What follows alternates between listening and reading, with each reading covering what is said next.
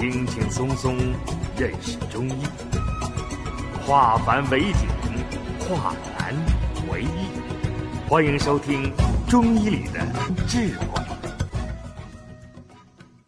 我想，作为育儿妈妈，学习望闻问切，特别是望诊，是非常重要的。我们成天看着自己的孩子长大，看着自己的孩子生病，看着自己的孩子治疗，也看着自己的孩子病愈。什么意思？我可以根据我的临床和我的教学，给大家总结出这么一句话来：孩子的病是妈妈喂养出来的，孩子的病。也是妈妈治好的，并不是医生。中国有一句话：“解铃还要系铃人。”妈妈能让孩子生病，妈妈完全有能力让孩子治愈。只有我们妈妈在喂养过程当中，选择什么样的食物喂养孩子，一定不能按照自己的嗜好。自己的兴趣给孩子选择食物，比如说冬天，妈妈爱喝酸奶，也就讲给孩子给一桶酸奶喝。那孩子能不能接受？适应不适应？妈妈考虑了没有？妈妈喜欢吃火锅，也就带着孩子去吃。妈妈能够接受火锅这种辛辣厚味孩子能不能接受？妈妈需要去参加 party，去吃蛋糕，孩子能不能吃？这都是妈妈要以孩子为中心，给孩子选择食物，进行喂养，就不会得病。如果孩子的选择食物的权利完全由妈妈作为出发点，这样病自然就喂出来了。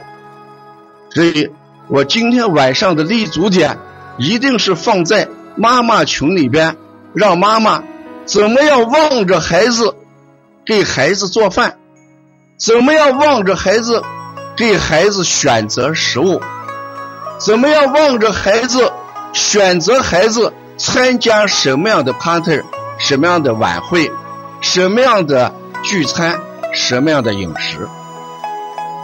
中医讲。望而知之，谓之神。